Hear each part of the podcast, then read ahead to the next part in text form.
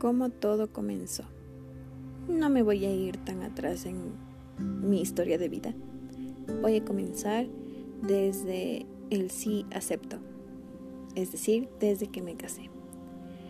Te voy a describir un poquito brevemente sobre mi relación con mi esposo, sobre lo agradecida que estoy de haberlo escogido, sobre lo afortunada que me siento al tenerlo cerca de mí y también sobre lo retador que ha resultado ser esposa, ser compañera de vida.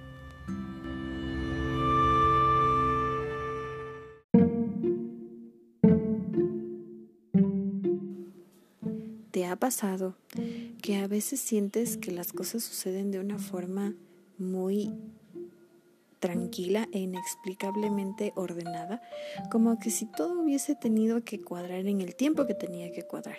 Bueno, así siento yo que sucedió con mi relación desde mm, que me comprometí hasta que me casé. Fue un evento, fueron meses en donde cada cosa tomaba lugar. No digo que haya sido fácil, para nada.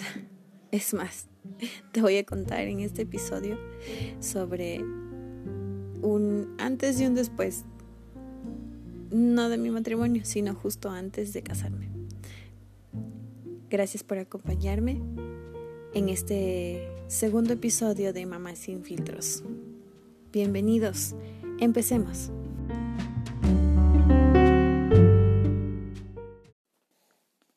Todo inició hace aproximadamente cinco años.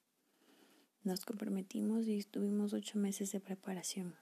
Dentro de ese tiempo eh, tuve yo un imprevisto con, con con mi salud en, el aspecto físico y fue que em, cruzando una calle me esguincé ambos tobillos y fue algo muy doloroso y fue algo que también me, me imposibilitó por casi un mes de poder seguir eh, saliendo, coordinando cosas em, presenciales. Eh, en ese tiempo también me dificultó mucho la asistencia a mis clases de la universidad, así que fue, fue un tiempo muy fuerte emocional y físicamente. Pero habiendo superado ese mes y medio más o menos, porque también sumémosle la rehabilitación, con, con lo que faltaba de los preparativos, que ya no eran muchas cosas, disfrutábamos de cada momento, eh, de cada decisión que teníamos que tomar. Em, discutíamos em, cuál era el siguiente paso y veíamos en una lista que habíamos conseguido juntos eh, qué era lo que tenía que seguirse preparando. Y bueno, llegó el día, fue muy emocionante Em, y, y fue uno de los días más increíbles de mi vida. De allí para acá, todo ha sido, como mi esposo lo dice, han sido como días, cada año como un día. Para él no vamos a cumplir cinco años, sino cinco días. Em, hemos tenido momentos muy, muy divertidos, muy lindos, muy felices y también momentos en donde no estamos de acuerdo, en donde también nos hemos herido con nuestras palabras. Alguna vez en una serie de televisión em, escuchaba que cada uno aporta con equipaje emocional, familiar, de la experiencia previa a, una, a la relación que actualmente tienes. Y claro, todo ese equipaje pesa en el momento de que ya tienes un compromiso, formas una familia, te unes con otra persona. Y, claro, eh, lo que aprendimos durante nuestro tiempo de novios eh, fue que el primer año siempre es un poco complicado hasta poder... Eh, hemos conversado con mi esposo y no lo sentimos tanto así. Tal vez porque somos muy fáciles de acceder, de pactar muchas cosas. y no, no nos hacemos problema por, por, por, por tonterías, decimos nosotros, ¿no? Por ejemplo, cosas como eh, la ropa sucia se lava tal día o, eh, o la tapa del baño. La verdad, yo no, no, no, no sé. Creo que somos muy, muy tranquilos, pacíficos en ese aspecto. No nos costó mucho el tema de acoplarnos. Lo que sí nos ha resultado un reto como, como esposos y ahora ya como papás también em, ha sido el tema económico. Es nuestro talón de Aquiles. Como les había comentado, nosotros nos casamos y teníamos preparado ya todo. Lastimosamente nuestra luna de miel no fue algo que, que pudiéramos em, tener por diferentes razones.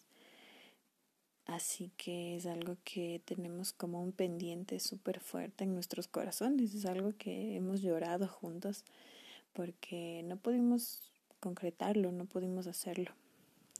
Pero, pero de allí eh, más, creo que lo que a mí me ha gustado y ahorita en retrospectiva, a punto de cumplir cinco años de casados, es que yo he venido descubriendo a mi esposo como un hombre eh, de valor, un hombre valiente, un hombre esforzado, un hombre que me cuida, que me respeta y que quiere, que me impulsa, que me impulsa a ser mejor.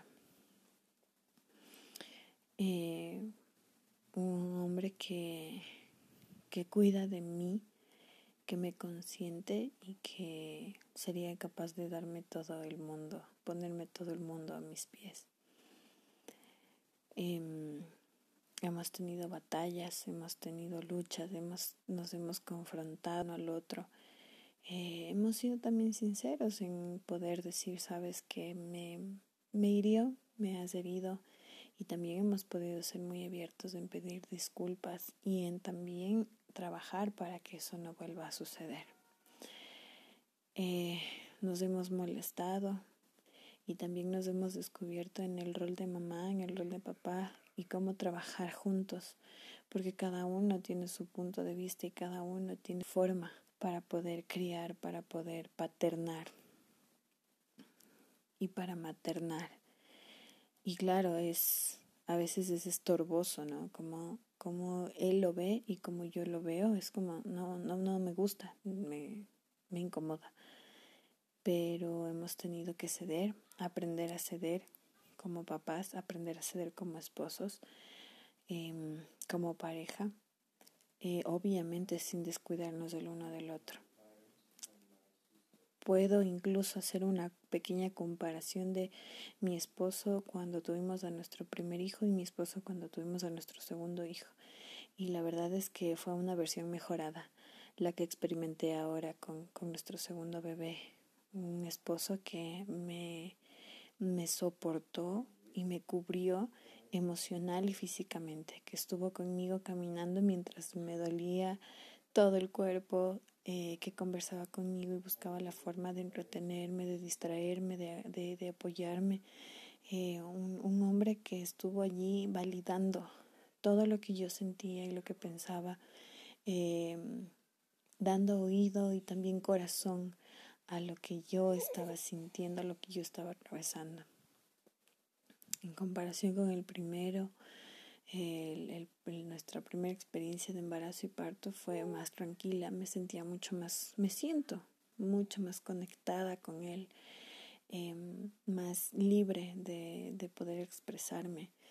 Em, paréntesis, por el modelo de familia que yo tuve con mis padres, para mí ha sido muy difícil poder hablar de las cosas que no me gustan o de las cosas que me molestan. Y me ha costado lágrimas, lágrimas amargas, lágrimas dolorosas el poder sanar esa parte de mi vida y poder abrir mi corazón a mi esposo, a mi amigo, a mi confidente para trabajar en aquellas cosas que, que me lastiman, que me duelen, que no me gustan eh, y que necesito que haya un cambio. Em, y a la par de eso yo me sentí muy atacada porque para él es muy más fácil el poder expresar esas cosas. Entonces, bueno, no, no, como dije, no ha sido nada sencillo, pero ha sido muy enriquecedor como personas, como papás ahora, eh, poder conocernos el uno al otro, poder perdonarnos y poder trabajar en cada uno eh, para, para dar lo mejor al otro. Algo que me gusta que, que, él dice cuando habla de nuestra relación es que él es un sacerdote, pero no es, no es sacerdote para, para ser servido, sino para servir. Mientras él aprenda a servir y sea útil para nosotros, para mí como esposa y para nuestros hijos como padre, ese es el, el es el punto máximo de, de su propósito de vida. Y tiene razón. Alguna vez yo hice un devocional en donde decía que tu matrimonio debe ser como casarte con un monje y ser un monje, o sea, sirves. Tu vida está para servir a esa persona. Obviamente no para humillarte y denigrarte, pero servir para hacerle feliz, para apoyarle, para darle em, ánimo, para validar lo que siente, para prestar silencio, para prestar apoyo, para prestar abrazos, para prestar verdad, que a veces incomoda, pero es necesaria. Y así es como he formado, como veo y percibo mi matrimonio y como ahora eh, eh, mi cónyuge me ha ayudado a hacer, a transformarme en una mamá. Siento que mm, él ha sido una pieza muy importante, muy importante en este proceso. Eh, porque aunque hay muchas mamitas que lo han hecho solas y soy fan de esas mamitas porque yo vine de ser criada por una mamita soltera, em, hay algo que los varones aportan y que es valioso y que no necesariamente, bueno, no solo se limita a los niños, sino a la, a la pareja. Es como un empuje, como un, un, sostén que te, que te ayuda, o sea, ayuda, soporte, ese soporte que ayuda, no solo económico, para nada, sino emocional, emocional del alma, y de la mente, eh, que, que te estabiliza. Es ese punto de equilibrio que estabiliza nuestra, nuestro desequilibrio hormonal, emocional, mental. ¿Qué sucede cuando atravesamos estos procesos para convertirnos en mamás? Eh, si tú eres una mamá que tiene a su pareja al lado, eh, bendice a tu pareja, da gracias por, por tu pareja, porque es ese punto de equilibrio.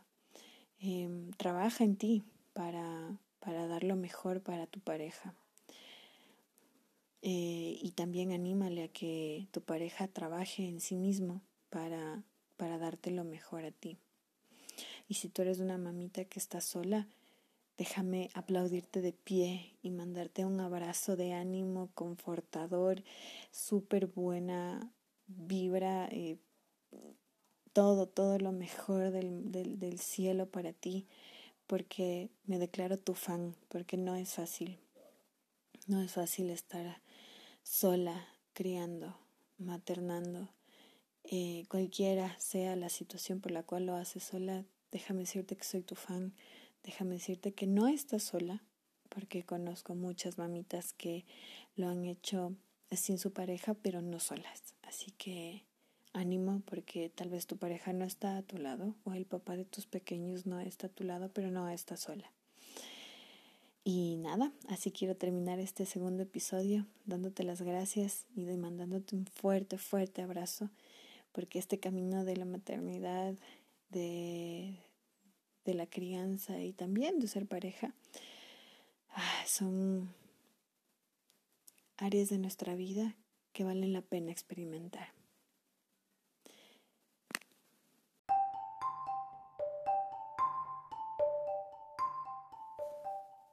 Gracias por haber estado en este episodio. Es muy enriquecedor para mí poder compartir mi historia de vida contigo em, y te deseo lo mejor para ti, para tu familia, para los que te rodean. Que tengas una bendecida semana y nos encontramos pronto por este podcast.